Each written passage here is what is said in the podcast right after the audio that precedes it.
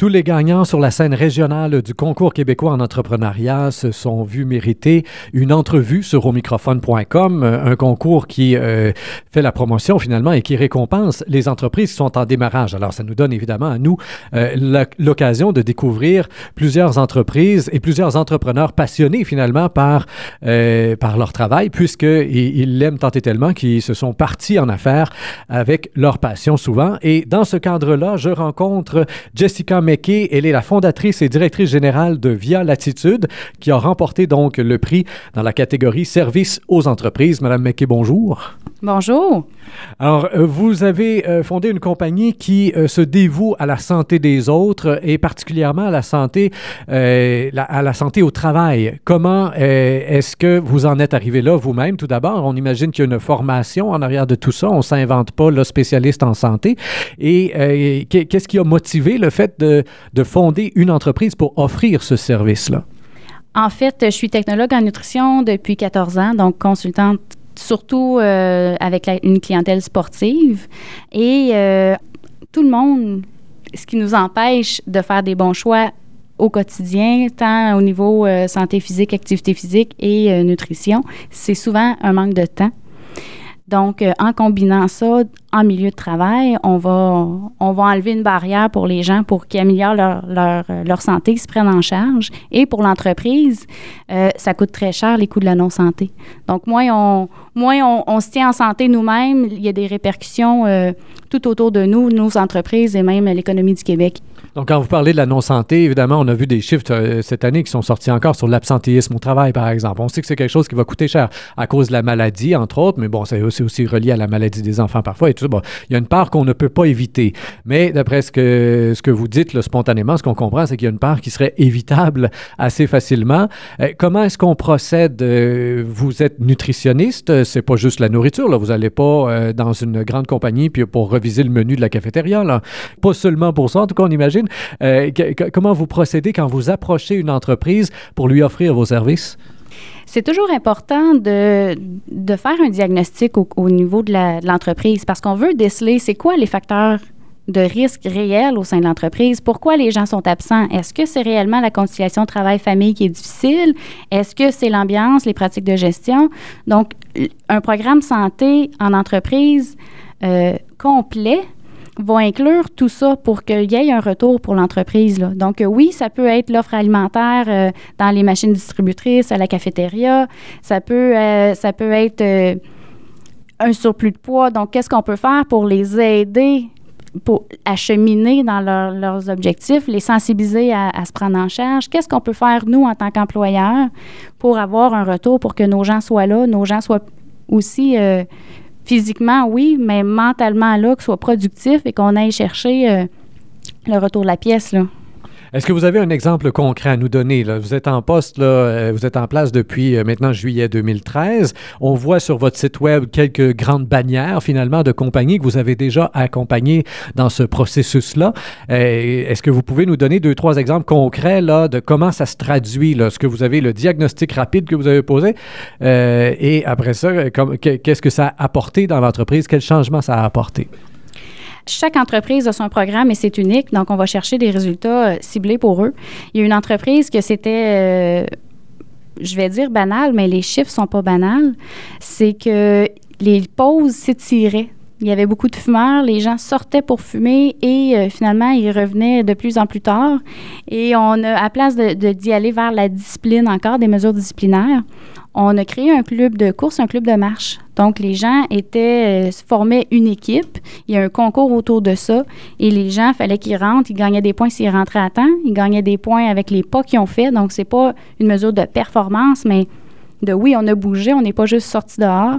Et euh, l'entreprise a mesuré que, ben, pour eux, ils évaluaient une entreprise de 350 employés, une économie de 4000 heures. Donc, c'est deux personnes à temps plein, ça.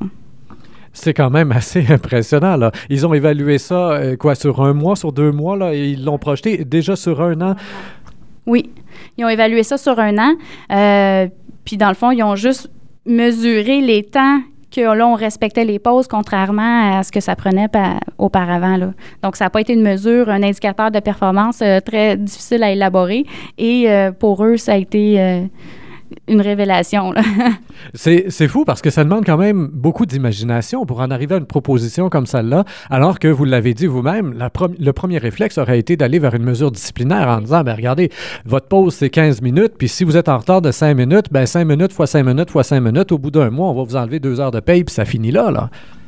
Oui, ça prend l'imagination. Il faut, faut, sortir des, faut sortir du cadre. Il faut voir aussi tout l'aspect satisfaction de, de, notre main-d'œuvre. On parle beaucoup de, pénurie de main-d'œuvre aujourd'hui. Donc, euh, et un clash de, de, de générations. On n'a plus les mêmes, euh, les mêmes critères pour dire qu'on a du plaisir au travail, puis on a le goût de rentrer, puis on n'a pas le goût de euh, appeler pour dire qu'on est malade aujourd'hui. Donc, il faut, sortir du cadre, trouver des nouvelles idées, mais surtout savoir il est le problème chez nous. Et c'est pour ça que le diagnostic est toujours la première étape. Et euh, pour faire ça, vous n'êtes pas seul. Vous êtes euh, donc la fondatrice. Euh, il y a quelques personnes qui travaillent avec vous à temps partiel, mais vous avez aussi comme toute une équipe de sous-traitants, finalement, de collaborateurs qui vous accompagnent pour pouvoir voir, parce qu'on sait que, par exemple, ne serait-ce que pour les secrétaires, ben, la position autour du bureau, la hauteur du bureau et patati et patata, bon, là, c'est pas une nutritionniste comme vous qui peut déterminer si le bureau est ergonomique ou non, là. Exactement. On a toute une équipe de, partenaires nous, on, offre en fait la stratégie et un, service clé en main à l'entreprise pour que le programme soit complet. Alors, on travaille avec des experts dans chacun leur domaine. Vous l'avez dit, euh, ergonomie des postes de travail, kinésiologue, euh, d'autres nutritionnistes également, infirmières et communication parce que dans toutes nos entreprises, souvent, ils ont déjà soit des assurances collectives, des programmes d'aide aux employés. Ils ont déjà beaucoup d'outils d'offert, mais les employés ne le savent pas nécessairement. Donc, un plan de communication pour sensibiliser en continu euh, tout le monde à la santé. Vous avez évoqué tantôt des entreprises de 350 employés. Est-ce qu'il y a encore des gains à faire, même dans une plus petite entreprise? Oui, parce que l'offre ou le, besoin d'avoir de la consultation externe va être proportionnel. Donc, euh, quelques heures peuvent suffire pour dire qu'est-ce que je peux faire ici, voici le, portrait de l'entreprise et les employés, on a accès direct euh, ou la direction souvent va, jouer aussi le, jeu des, ressources humaines. Donc, euh, la, proximité peut même aider aux initiatives, à démarrer les initiatives. Fait que oui, c'est pour tout le monde. Et en même temps, vous démarrez cette compagnie-là euh, dans un contexte qui vous amène un certain paradoxe. Vous l'avez évoqué tantôt, il y a un ralentissement économique. Euh, on n'aime pas que nos, employés s'absentent parce qu'évidemment, ça fait ralentir l'entreprise et tout ça. Mais vous devez quand même les convaincre comme de, de, créer une nouvelle dépense en vous engageant pour éventuellement leur garantir qu'ils vont sauver de l'argent en changeant des trucs. Euh, est-ce que vous avez régulièrement à ramer encore à contre-courant finalement quand vous approchez une entreprise? Là, j'imagine c'est pas nécessairement facile de vendre le fait qu'en m'engageant, là, vous allez sauver parce que vos employés vont être en meilleure santé. Et ça doit être difficile à vendre, non? Je dirais, ça dépend des régions, mais euh, non. En fait, ce qui coûte le plus cher dans le fonctionnement d'une entreprise, c'est la masse salariale.